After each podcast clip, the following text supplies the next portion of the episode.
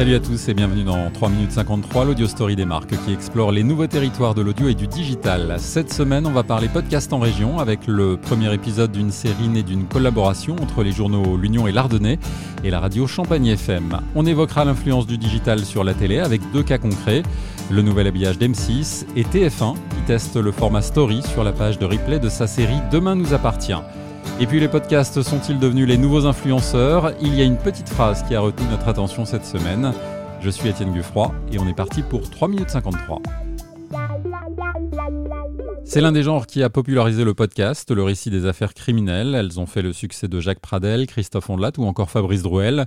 Cette semaine, la radio Champagne FM a lancé son podcast qui revient sur les affaires criminelles de sa région.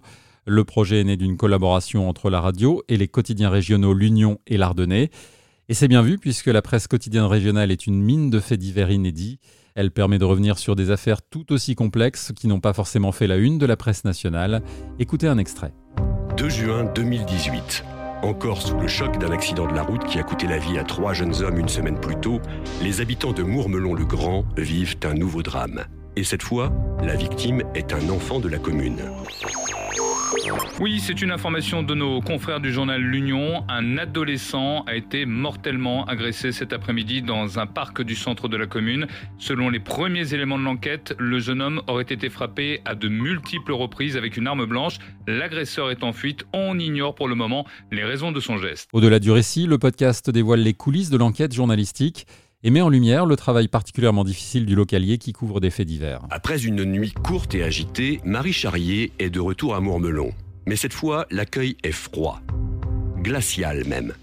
Les habitants n'ont pas apprécié son article et un détail les a particulièrement choqués. Quelque chose qui n'est vraiment pas passé, c'est j'ai écrit euh, que le, jeune était décédé euh, suite à une vingtaine de coups euh, J'ai essayé d'expliquer que j'ai fait que mon métier, que c'était des informations transmises par le parquet qui m'étaient du coup difficiles de taire, mais c'était vraiment dur. Mais ça n'a pas changé ma manière de travailler. Voilà, le podcast s'appelle Enquête, il est disponible sur Deezer et Spotify et c'est un exemple intéressant de transformation audio en région qui réunit trois marques du groupe Russell, l'Union, l'Ardennais et Champagne FM.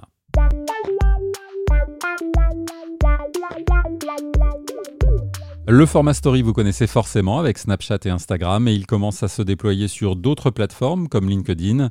Eh bien, TF1 a décidé de tester ce format sur la page de sa série Demain nous appartient sur MyTF1.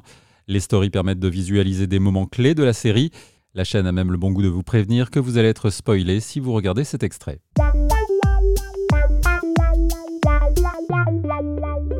M6 a déployé cette semaine un tout nouvel habillage d'antenne. L'identité visuelle est signée Gédéon. L'identité sonore a été confiée à la plage. Ce nouvel habillage signe un retour aux sources, le logo de 1987, imaginé par Étienne Robial, celui qui avait aussi signé l'identité de Canal+. Fini donc le logo en 3D, il retrouve même ses couleurs d'origine, le 6 en rouge et le M en blanc.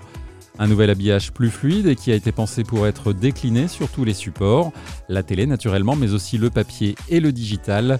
Même l'audio reprend les codes des notifications.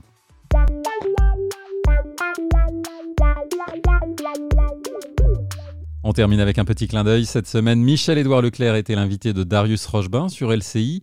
Et au détour d'une question sur l'évolution de la société, il a dit ceci. On a perdu des repères et on s'en est pas créé. Moi, pour moi, le grand truc, c'est la critique que je fais à ma génération.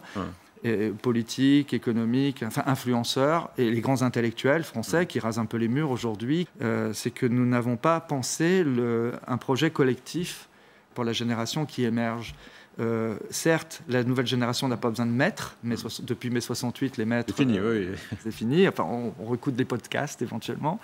Mais, euh, mais à la place, on n'a pas non plus euh, créé la fibre, le on n'a pas dessiné le chemin, ni l'envie, alors le désir. Alors, le podcast peut-il susciter l'envie et le désir? On vous pose la question et on relève les copies la prochaine fois. 3 minutes 53, c'est fini, mais on se retrouve très vite. Salut